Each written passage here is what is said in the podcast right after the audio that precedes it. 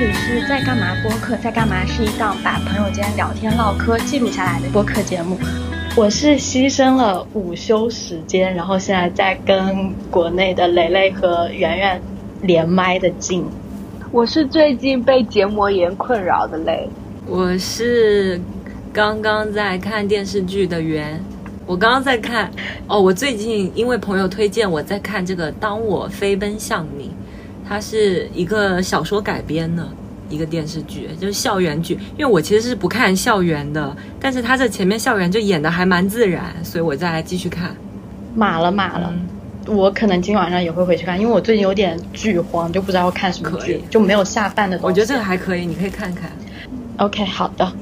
然后我们今天要聊的主题是电影。我们之所以会定这个主题，是因为几个星期前。一次偶然的机会，我开了呃，就是看了一部电影，就是杨千嬅和吴彦祖很年轻的时候演的一部电影，叫《新扎师妹》。我当时看完之后，整个就被那个吴彦祖的那个颜值和他里面的人设疯狂迷倒。我看完之后，立马就在我们的群里面分享了这部电影。然后我很开心的是，袁和雷也马上就去看了。他们看完之后，就他们给我的反馈也是那种被迷倒的感觉。所以我们就决定这一期来聊一下我们看的电影。没错，然后你不先分享一下《新扎师妹》的剧情大概吗？因为也有可能听众有没没看过《新扎师妹》。OK，就是我大概讲一下《新扎师妹》是，就是它是一部港剧，然后主要的背景的话，可能就是偏警匪的那种，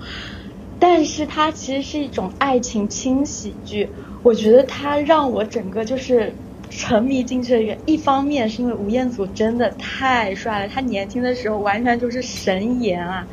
然后另外一方面是他的人设，就是真的就是很适合我这种恋爱脑。你敢信他在里面是那种黑帮大佬的少爷，然后又是那种纯纯纯爱战士、纯恋爱脑。对女主就是那种死心塌地，你说什么都行的那种人设，我真的我看完之后，整个人就是满脑子都是那吴彦祖那张脸和他那个霸道总裁的那种痴情的笑容。我之前我在看这一部之前最喜欢的是《单身男女》，我记得我之前跟雷还看过好几遍。其实《单身男女》里面吴彦祖也是演一个非常痴情的一个人设，所以我真的觉得。痴情人设配上吴彦祖这张脸，就是你不管剧情什么样子都很好看，而且第一部还很好笑。说实话，我已经很久没有看一部电影就是会笑到不行的这种情况，所以我觉得《新扎师妹》可能就是会被我列为我最喜欢的呃香港爱情片吧。然后我我想分享啊，我当时因为确实《单身男女》那个电影，我跟静看过很多遍，而且我也非常喜欢那一系列电影。但吴彦祖在里面的剧情非常少，他就是存在于一个像白月光一样的角色吗？还是怎么的？我有点忘。他在那个《单身男女》里面的。出现的画面很少，但是新扎师妹就非常多，她画面，所以她可以说是我看的第一部就有很多，就吴彦吴彦祖是主演的这样的电影吧。而且当时静在群里推荐的时候，我是没有去看那个简介、剧情简介，我直接就去搜了这个电影，然后就点开看了嘛。所以我当时越看我就越觉得不对，因为我没想到它是喜剧，你知道吗？就我我刚开始还以为它是像那种无间道啊，或者是比较正的那种。警匪剧，然后我越看越觉得不对劲，我就就才后来才知道它是那个轻喜剧，然后就是又很搞笑，但是它就超过我的预期了，你知道？所以我看的时候，我一方面又为那个演员表现尖叫，一方面又觉得怎么是这样子，这在演什么呀？我就是就那种受不住的那种感觉。然后所以因为预期跟实际看到不一样，所以这电影就是给我感觉还蛮不一样，就没有我想的那么预料之中这样。我也是，我那时候看了也是觉得说啊，怎么这样？因为他就是有一种那种无厘头的那种港式幽默在。然后我还想说，就是哎，静，你觉得里面好笑的几个点，就你爆笑几个点在哪里啊？呃，让我想一下，我现在一下子一下子想不起来。但是我当时在看的时候，真的有好几次是笑到就是停不下来，就笑到肚子痛的那种感觉。但是你让我一下子讲，我好像又想不起来。呃，就是哦，等一下，等一下，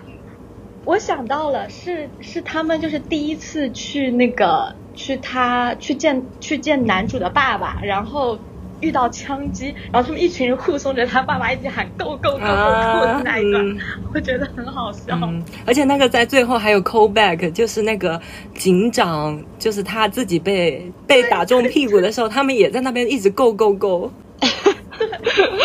我是觉得前面那个很好笑啊，就是就是杨千嬅她第一次出任务在那个茶餐厅，然后大家不都是很紧张，因为旁边那个保镖一直把手放在胸部那里吗？结果他就出来问他为什么，他就说他就说他被蚊子咬很蚊子咬了很痒，我就觉得那个贼搞笑，怎么会这么无厘头啊？就这么好笑，但是他这样又让大家贼紧张，以为他拿枪什么的。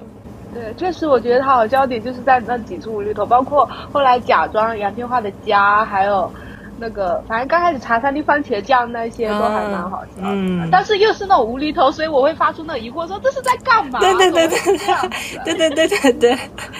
而且就是而且而且就里面好多那种配角，他们的那个细节设计都很，就让你觉得很莫名其妙，但是又很好笑。对。哦，还有就是，我记得有一个片段是，就是怎么说呢？就是我记得他们是在游艇。哎，等一下，我我觉得我们讲太多情节，会不会就是感觉是剧透？没就很事如果剧透太多的话，大家会会 反正是个老片啊。对啊，看哎，主要是看吴彦祖的帅脸，然后看他跟就是梦女情节啦。嗯，就是我觉得还有一个很好笑的是，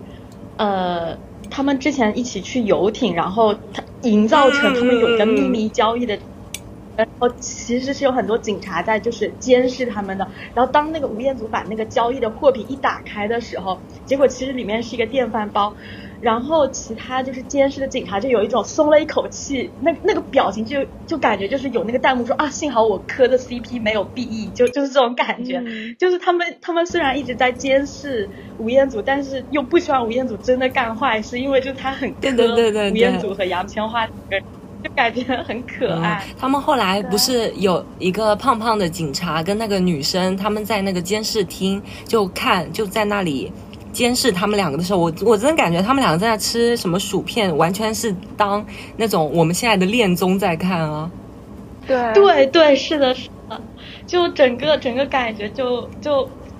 就很轻松，就好像不是只有我一个人在磕，剧里面其他人也在，就是片里面其他人也在磕的这种感觉，就真的很可爱。我觉得剧里就是那个电影里面每一个角色都很可爱，嗯就没有坏人的感觉。但这部剧让我很生气的一个点是，这部剧就只是这样轻轻的亲了一下，就是后面他喝醉酒，我真的很生气。你知道我看完那一幕，我就一整个爆发，我在群里大骂，我就心想说，我裤子都脱了，你给我看这个，我真服了。我知道，我知道，我当时看的也是很心焦，就是感觉整个心就被抓住。他把他皮带都解开了这样才更，就是更有那个，就是更有那个感觉嘛，就是对这种戏剧的、看搞笑的痒痒，但是他就是不去做，嗯，更勾的你更那个抓心挠肝的。对。啊，天呐，我我跟你讲，就是那一段我真的觉得绝了，那一段我反反复复看了好多遍，再配上杨千嬅的那个音乐咏，哇，我真的觉得那一段太绝了，就是但是那真的看得我心痒哎就是对，就是我看了我会发出鸡叫，我就啊，我就有点要看不下去的那种感觉，你知道吗？我那时候就是我，我就是很期待他把它再拖再拖一点掉，结果就是皮带那边解了，就开始喝酒，然后就睡觉了。而且这可能就是我前面说，这跟我心里的预期不一样，因为我预期看这部电影，我没想到吴彦祖的人设是这样纯爱战士，就有点古早的男主的啊对对对感觉，然后就小时候男 对，所以我没想到他在是这样电影里是这样的人设，所以我刚才看的时候觉得别扭。因为他那时候我心里对他人设是那个新警察故事阿祖收手吧，是那种狠绝，嗯知道吗？所以、啊，所以就很不一样，太反差了。嗯但是帅还是真的很帅。嗯，是真的很帅。我不知道其他人是什么样子，但是我真的是会被这种人设给迷死，就是长着一张就是那种霸道总裁的脸，然后实际上是那种纯爱战士，我真的会被这种人设迷的，就是整个人发癫呢、哎，你知道最近那个吗？你是我的人间烟火还是什么？里面的那个魏大勋的孟宴臣那个人设，我有在看。哦，你有在看啊？对，呃，孟宴臣。哎，你看你觉得怎么样？你觉得这剧好？我也有磕到了。呃，这个剧很一般，就是，所以我基本就就只看 cut。但是说实话，孟宴臣这个人设确实也是很吸粉啊，确实也会被磕到。但我觉得他这个角色最妙的是在于他没有跟妹妹在一起，我觉得在一起反而没有那么好看。嗯，得不到的才是最好的，就是你就是要看。我自己觉得，你不管是看文学作品，还是说看影视作品，其实 happy ending 虽然很开心，但是真的会让你念念不忘的，绝对是 BE。就我举我最喜欢的港片《无间道》来说，我对《无间道》就是真的这种就是很意难平，然后导致我很念念不忘的原因，就是因为最后梁朝伟是死掉的。嗯。就是真的，就是我觉得，如果最后是 happy ending 的话，可能他在我心中就是一部还不错的警匪片而已。但是因为他把梁朝伟给拍死了，所以他在我心中就真的就是 top one，是的，封神了。然后我想说，就是我觉得，呃。我分享新扎师妹这件事情，让我非常开心的一个点，就是我刚刚有 Q 到的，就是我分享了这部电影之后，你们都去看了。我不知道你们能不能理解那种，就是你给你朋友安利的我懂东西，然后他们马上去看看完之后，而且跟你说很好看的那种快乐感觉，真的就是真的很快乐。而且我觉得这是很难得的，我们三个人就是。吃就就是一个人安利，另外两个人马上吃了这个安利，因为我们三个其实都是看小说，但是我们互相安利小说，很少说三个人都这么痴狂，就三个人都喜欢很少。没错，没错，没错，没错，对。但是我觉得也是时时机很巧，那时候正好也没有什么电影，而且当时我们看的，我看对我马上就跟圆说我们也去看这个，到时候我们还可以分享，嗯你知道吗？对，因为那段时间没什么东西在看，然后就心想说啊，那就搜一下，一起来看好了。讲到这个的点，是因为我前段时间看到了一部非常好看的小说，我就是痴狂，我连续一个礼拜熬夜，然后我就把这个几乎给我身边看小说不看小说的人都推荐了。那个小说叫《求生在动物世界》嘛，你记得吗？你要在这里再安利我看了，但是我没看。对，每个人都这样跟我讲，因为我真的很努力，然后大家都说我真的坚持了，我为你坚持了大概十章，我真的看不下去一点，然后我就是很痛心。我也我也坚持了，我懂。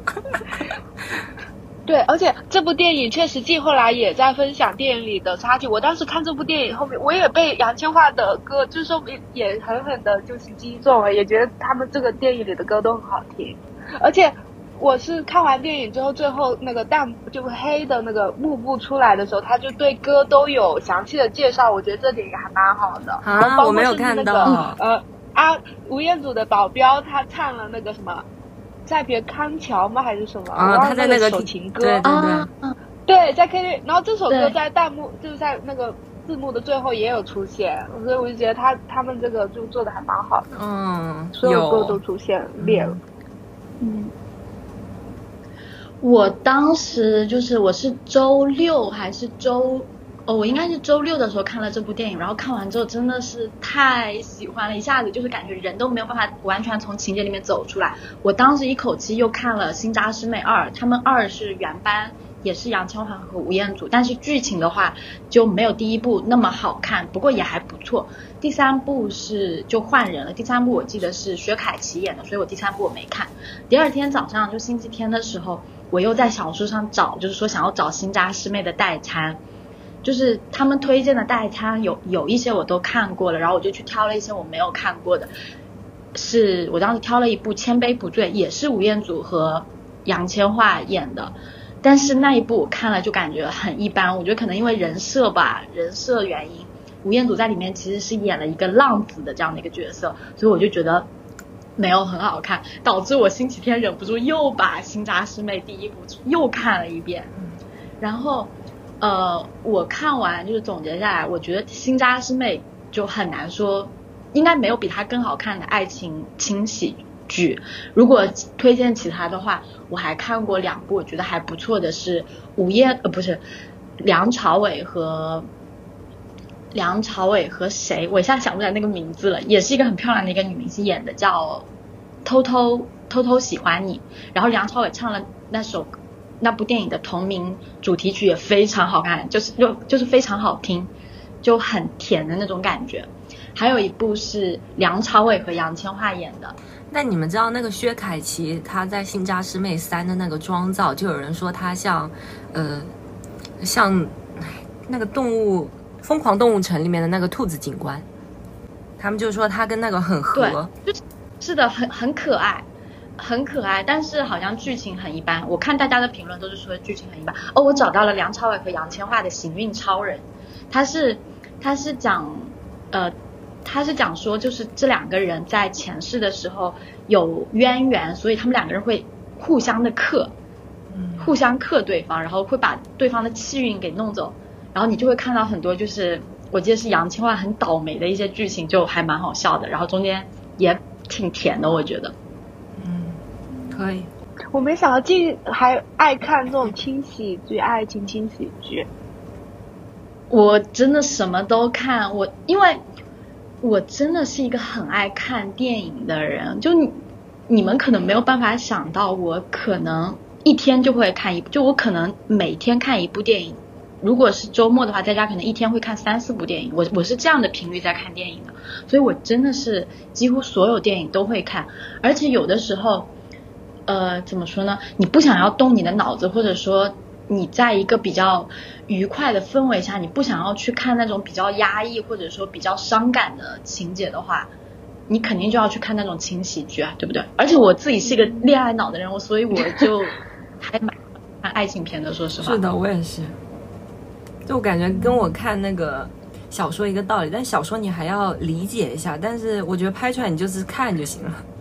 对，但是在我选择看电影的情况下，我很少会主动点开一个喜爱情喜剧片这样的。所以刚开始进推荐我们看《新扎师妹》，我看《新扎师妹》觉得很反差，就是我没想到他是这样纯爱的，你知道吗？就是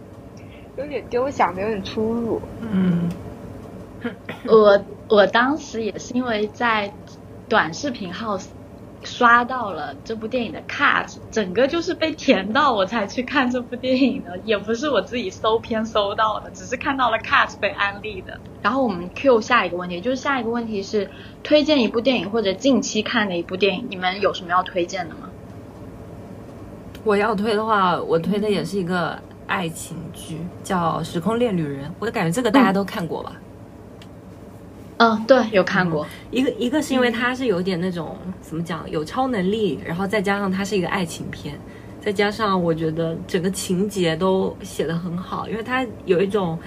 就是告诉你说人生就必须要有点遗憾。我觉得前面其实看有点像那种日常的轻喜剧看看，但是到后面它就有点升华，特别是在 Tim 他想要穿越回去救妹妹，然后在妹妹要不要。把妹妹塑造成一个好小孩，跟自己生出来的小孩之间做取舍嘛。然后还有一个他爸爸的，嗯，对对对，那个情节我其实印象还蛮深刻的。我当时会有觉得说，你的人生中确实会很难两全，就是你要做取舍，嗯，你没有办法，就算你拥有就是回到过去这种这么强大的能力，你依然是没有办法做到两全的。是的。对，而且他那时候不是回来一次，发现小孩整个变另外一个，我那时候就有感同身受的吓到，我心想说这完全是个陌生人啊。对，然后他爸爸当时就最后肺癌，也是因为如果爸爸要回去改变，Tim 跟妹妹可能就生不出来了，所以爸爸也没有做什么。然后他最后就点到说，就他最后其实没有再使用这个超能力了，他每天都。很尽情的努力的过好，就是尽情的来活着。我感觉这还挺激励的，就是让有的时候觉得随便啊，也心想说，那万一，因为我之前经常会后悔自己做的一些决定，但是后来我就慢慢觉得说，假设我真的能穿越到过去的话，但是如果以我当时的那种智力水平或者是自己所有的经验来说，我可能还是会做出同样的选择，所以还不如就把当下过过好。所以这部剧。啊，不对，这个电影的话，有有事没事就没得看，我就会重复看，因为我是一个喜欢一直重复看我看过的东西，我觉得好看的东西的人。嗯，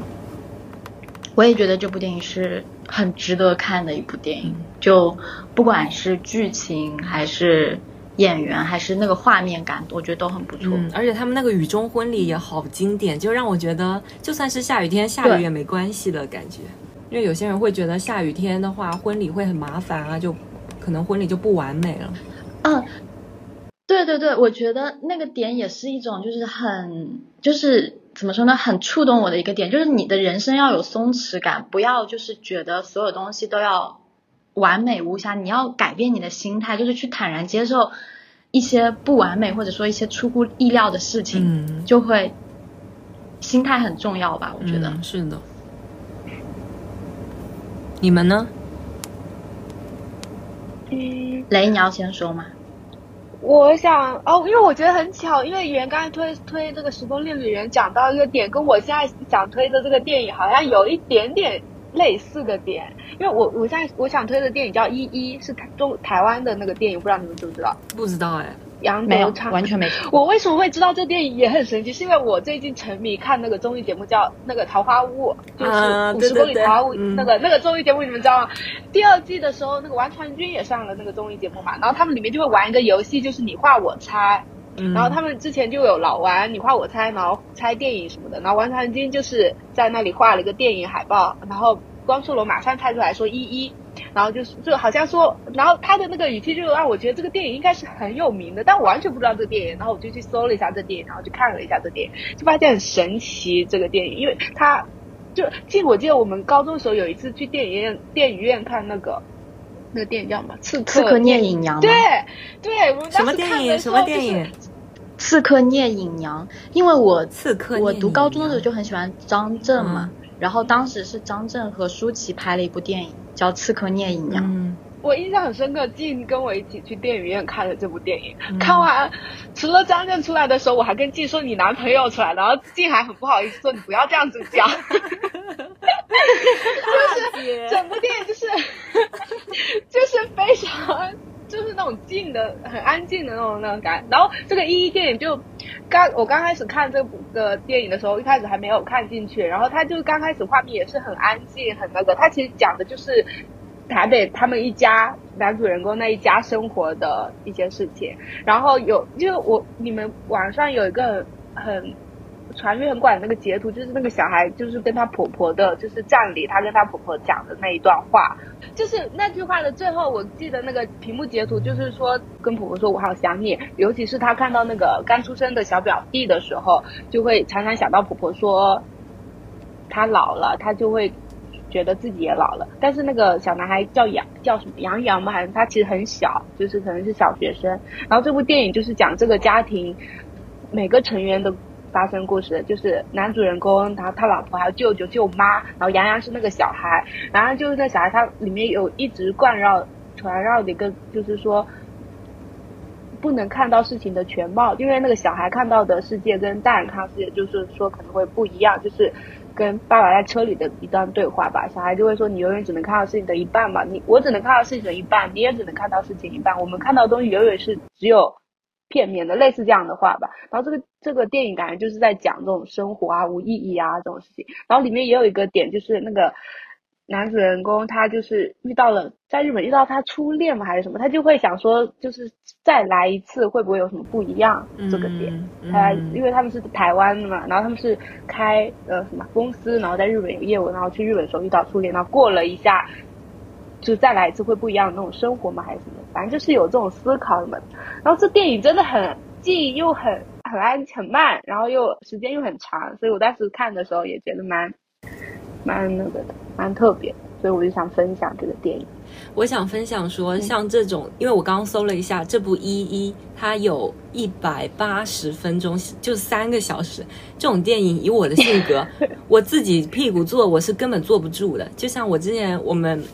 那个很有名的《星际穿越》，对吧？我也是，也是两三个小时，我也是跟雷两个人我才看得下去。我一个人，我从来没想过要把它打开看。把那个星，我们两个人把那个《星际穿越》看完，我们两个不是大喊，也说很值得，也是好看的嘛。嗯，《星际穿越》真的很好看，我对觉得诺兰诺兰电影都很好看。是的，我今天还在想，如果没有这个，如果没有这个一一的话，因为一也是最近看才看的嘛。然后如果没有这一的话，如果说推荐电影，我可能就会说《星际穿越》吧，因为《星际穿越》也是它一直有名，但我一直都没有去完整的看过。然后那时候跟圆在我家的时候把它看了，我们俩都很受冲击，是的，看完就是。失语了，你知道吗？因为我之前都是只有看一些片段，或者你知道现在短视频、抖音就经常会出那种剪辑版，就快速版的过剧情。就我一直看，我之前一直没有完整的看下来，就是因为它时间太长了。就我不是一个很电影人，这也是我刚刚在思考的点。就是我刚刚搜这个一一，他们就说这个是 INFP 电影。榜单，然后你知道你们俩都是 INFP 了，对，所以我很感动进去看这个一一。我觉得这个一一，我当时看的时候，我也有被冲击到。我觉得，我觉得台湾台湾电影就是有一类电影的风格跟日本是很像的。你刚刚你刚跟我说那部电影的时候，我脑子里面想到是什么呢？我脑子想到的是《四之愈合》的那个《海街日记》啊，那个《海街日记》不是也是拍一家人的生活的吗？所以我觉得。呃，他们好像就是台湾和日本都会有一类的电影，就是拍这种偏人文类的，然后文艺片，就是很近的那种风格。对，他们会就是拍直接就是拍日常生活，但这日常生活就会让你感到不是很寻常。而且净说日本电影的风格，他说《海街日记》就会还让我想到那个小森林，你知道吗？啊，对对对，嗯，对对对，对，是吧？就会让我觉得好像对他们的电影的，就有一些有一部分电影的印象，就是就是这种印象，就会让我觉得很治愈，就对对对对，就是很温柔，他没有说一个高潮或者怎样，就这样平平淡淡的放完了。啊，这个一我要去找谁看呢？你都看完了，我去哪里再找一个 INFP 跟我看？可以可以再来我家的时候也在一起看，我是在 B 站上面看。好的，可以，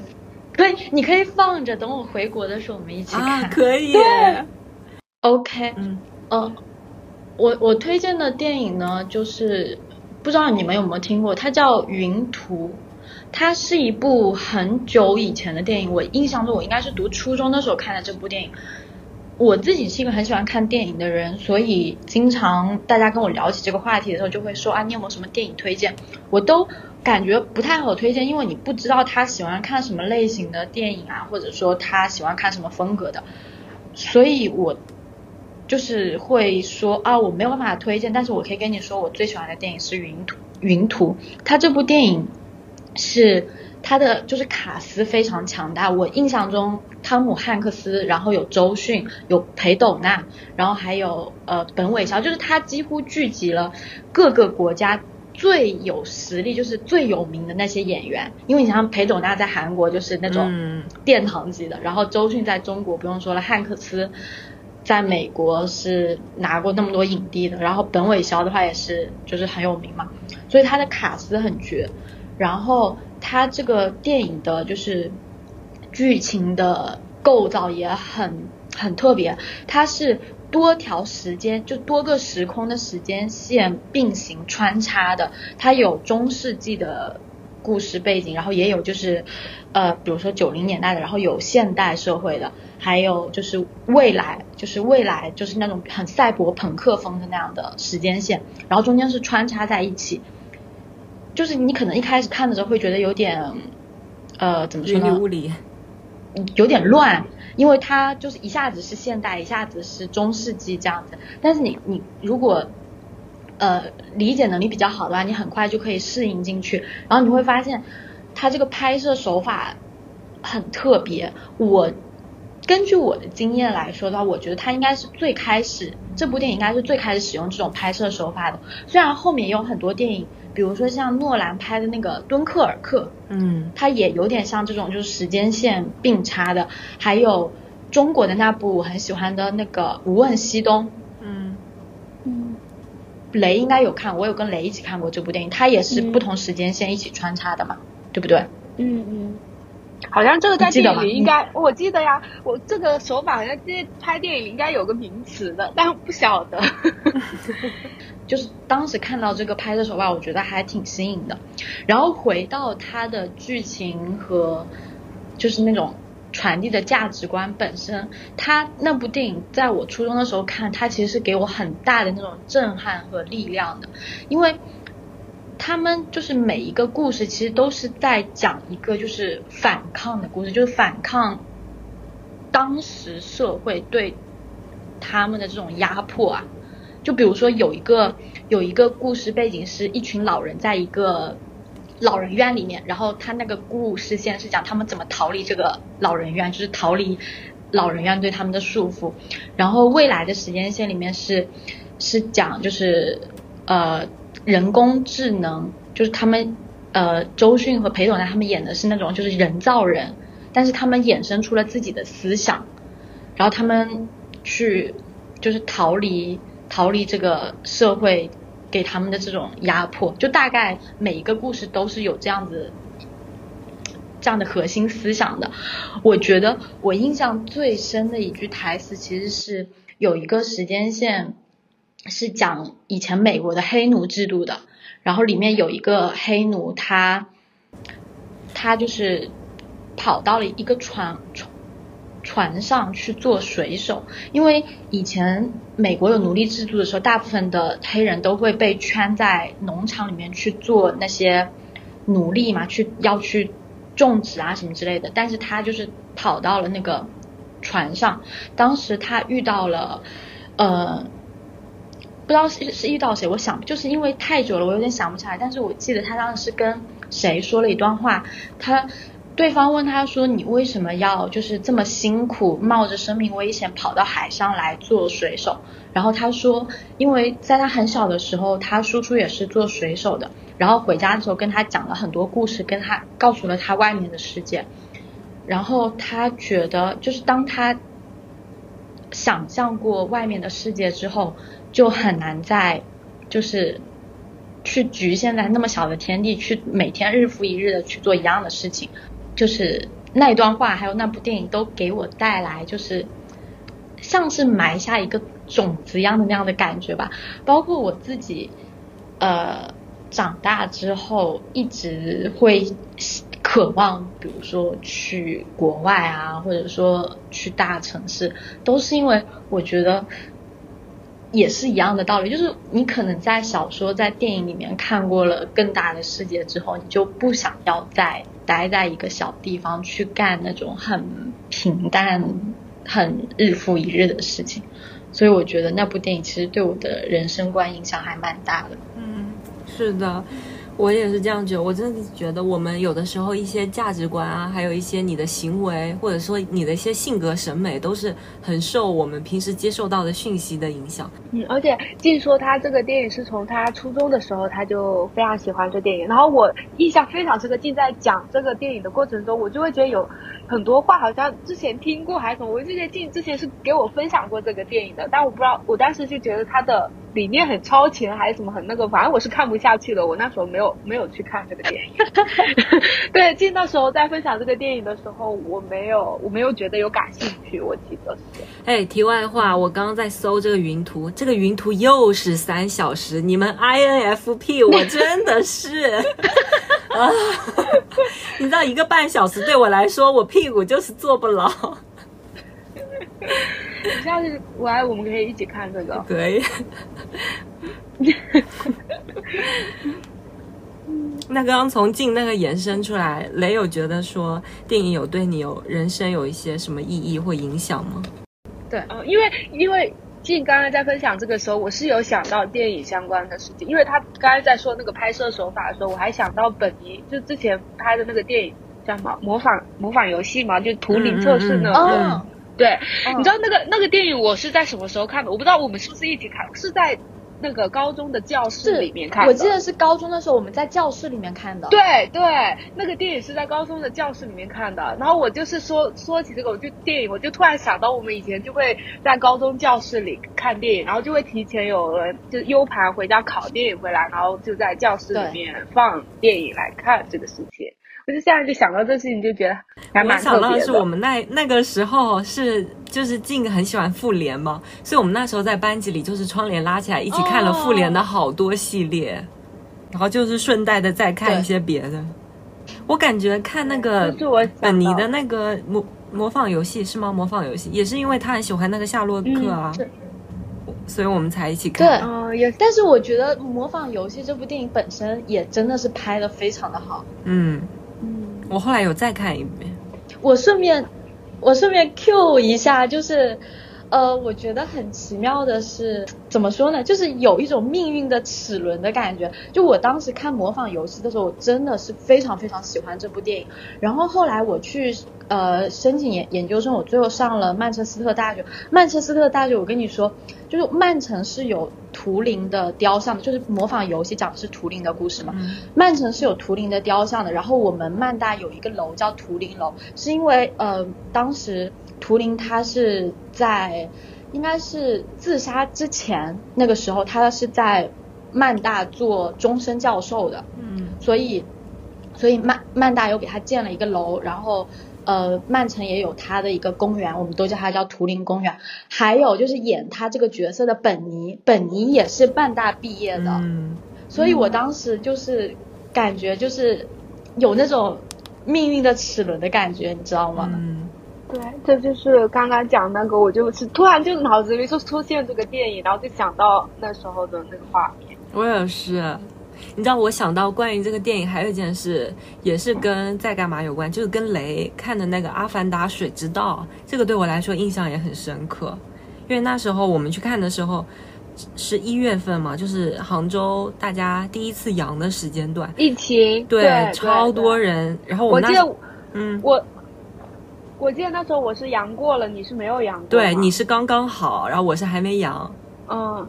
然后那时候贼害怕，因为你进了那个电影厅，所有人都在咳嗽，不知道为什么。然后就是，然后那时候又因为我还没阳过，然后也当时大家对疫情都比较紧张嘛，所以两个人就很害怕，一直把鼻子捂住。再加上那个电影是好看的，而且我们当时选的那个电影院还挺豪华的，所以它的那个就屏幕啊，还有座位，我觉得都还不错，所以整个观影体验很好，就让我觉得，再加上之前就疫情就一直没有看电影啊，可能之前看的看那种春节片，呃，也比较烂吧，所以就是那次也是让我还记挺久的一次美好回忆，那你为什么会说跟在干嘛有关啊？因为跟你有关啊，大姐。哦，好，好，好，那你们那静，你可以说电影对你人生的意义或影响吗？我觉得一个是就是我刚刚说的，我的人生观其实是被电影塑造的，就是我看很多电影，我觉得电影其实它是有在拓宽我的眼界的。然后另外一个点就是关于我来英国读书这件事情，就好像我在出国之前，就有很多人问我说为什么会选择去英国读书，不是去美国，不是去澳洲，不是去新加坡什么之类的。然后我当时就会说，是因为《神探夏洛克》，因为《神探夏洛克》是我最最喜欢的英剧，我当时真的好喜欢这部剧，然后就看这个电影的时候，就会对英国有很多幻想，就是感觉很那种很英伦啊什么之类的。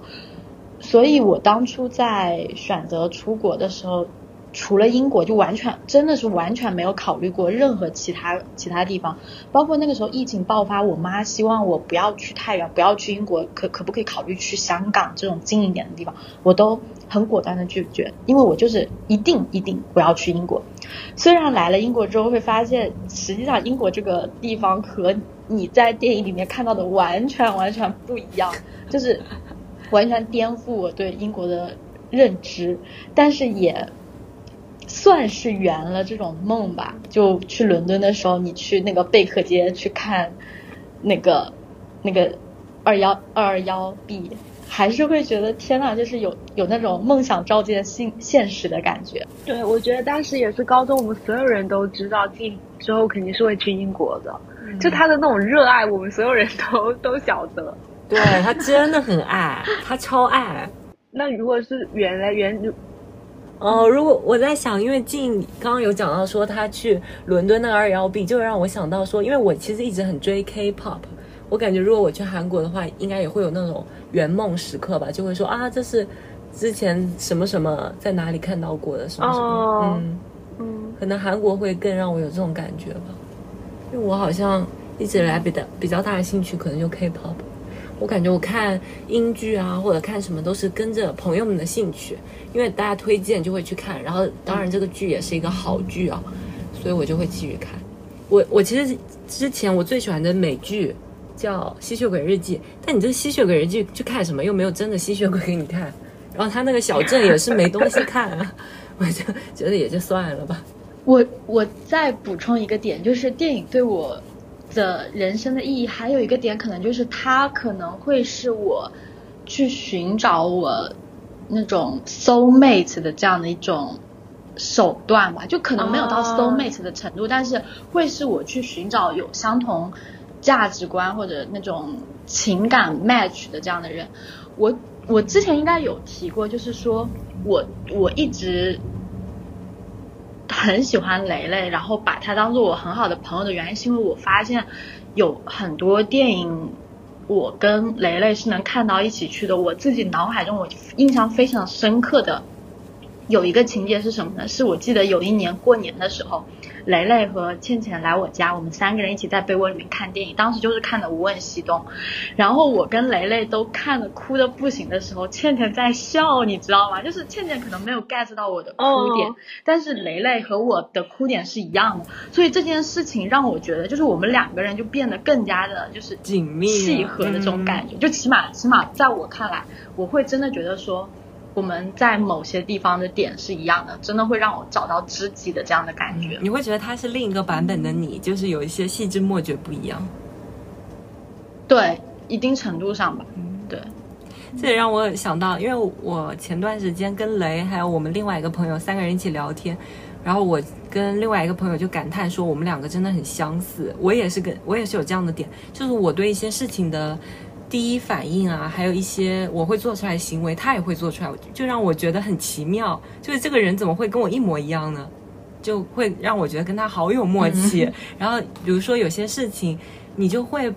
因为你有些时候跟一些人保持就维系你们的友谊是需要一些努力的。但如果跟你很相似，你们俩根本不需要维，就不需要很努力的去维系一些关系。你们俩就自然而然知道对方在想什么，然后就自然而然。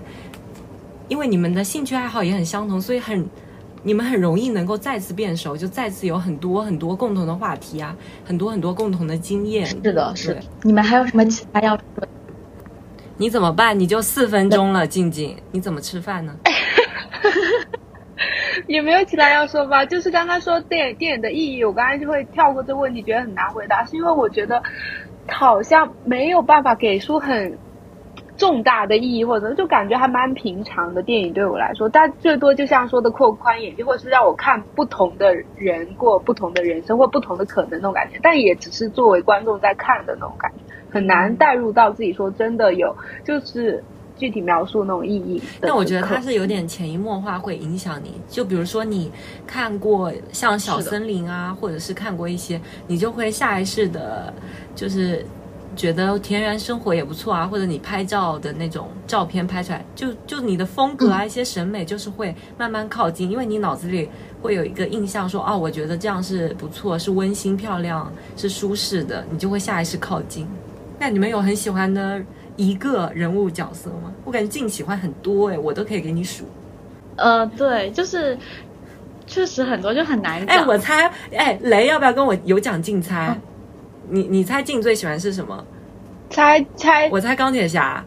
电影角色吗？我猜钢铁侠。我觉得以前会是钢铁侠，如果是以前的话，我会觉得肯定是钢铁侠。就高中毕业那会儿怎么样的话，现在的话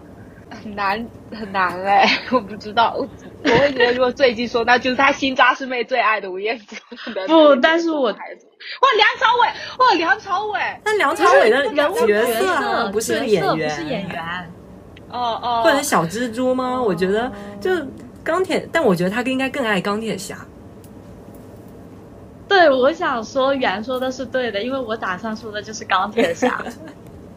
嗯，因为你记得我们在干嘛第一期的那个回答吗？好像季回答那是也是钢铁侠。嗯，好像是的。在干嘛第一期？对，里面也有。而且我觉得静偏爱小蜘蛛的很大一部分原因，也是因为小蜘蛛是钢铁侠的有点。养子吗？就带出来的小孩，所以他后来才这么爱啊。他原来有吧他原来在高中有看过小蜘蛛一点吗？根本没有，好不好？因为因为我是那种智性恋啊，然后我就是很喜欢钢铁侠这种很高智商的人，然后我又很算是一种我自己身上没有，所以很渴望的一个特特质，就是他很自信，就自信到自傲的这种程度，所以然后他又很有责任感，就而且是那种就是口嫌体直、刀子嘴豆腐心，就这些特质都是我超级爱的特质，然后就全都在他身上有。你们有什么很喜欢的人物角色吗？刚刚也一直在想，好像也想不出来，好像没有什么特别特别爱的电影的人物角色，没有吧？我一开始也想不出来，但我后来想不出来，脑子里没有个人我后。来想想，我后来还是想说选一个，我就选了那个《唐顿庄园》里面的那个奶奶，Lady Granson。啊，哦，因为她真的嘴巴很毒，有时候她讲，我都觉得天哪，你怎么能想出这么妙的怼人的怼人的一句话呀？就把人家真的怼到没话讲。然后另一方面，他又他又很可爱，就是他他就是有大智慧在，虽然他嘴巴损了一点，但他在一些大事上或者在就是一 v 一的那种关怀上面，他都很能体谅别人的心情，而且就有点刀子嘴豆腐心吧。然后他总是能做出还蛮蛮正确的选择嘛。我感觉是他的经历和他的和他的智慧所致吧。就像最后大电影不是说那时候要在唐顿就没钱修屋顶要拍电影啊。那对于奶奶这么就她原来连电灯都是很抗拒的人来说，她能接受。为了要维护这个庄园，就是让这个庄园维系下去，然后她就接受说在里面拍电影，就让我觉得她这个人很妙。嗯，嗯，是的，然后原说完这个，我想到我硬要说的话，我可能会说那个、Phoebe 一代宗师》里面的宫二嘛，就章子怡的那个角色。嗯？我原来是想说，你你刚才我以我要想说是 Phoebe，那我想说是影视剧嘛。我我但是不是我也以为他会说《生活大爆炸》嗯，生活大爆炸还好吧，是那个老友记，我可能更会说哦哦八卦对弈，但是我好像也没有我是想要说《老友记》的，嗯我把我把他们两个搞混了。因为但是现在我局局限在电影的话，然后我最近又看过印象比较深刻，我就会说那个，我可能会说那个角色，而且我不是太会把同样一个电影看好几遍的人，我是不会，就是我看过这个电影，我闲着没事我再点开看这个电影，我不是这样的人。但是，一代宗师我就好好像看了哦而好几遍、且他是短期内看了好几遍，他每次看都是看得很投入。所以记忆比较深刻。呃，那我们今天的分享就到这里，然后希望大家如果有喜欢的电影的话，也可以分享在评论区。OK，好的，拜拜再见，拜拜。好的，拜拜。是大無畏，我也不是不怕死，但是在浪漫熱吻之前，如何險要懸崖絕嶺為你亦當是平地，愛你不用合情理。但願用直覺本能去找住你，一想到心儀的你，從來沒有的力氣，突然注入漸遠的傷悲。旁人從不赞同，連情理也不容，仍全情投入，傷都不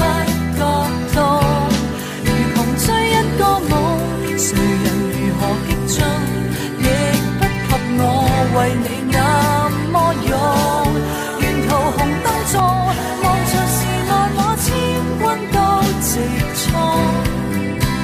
我没有温柔，唯独有这点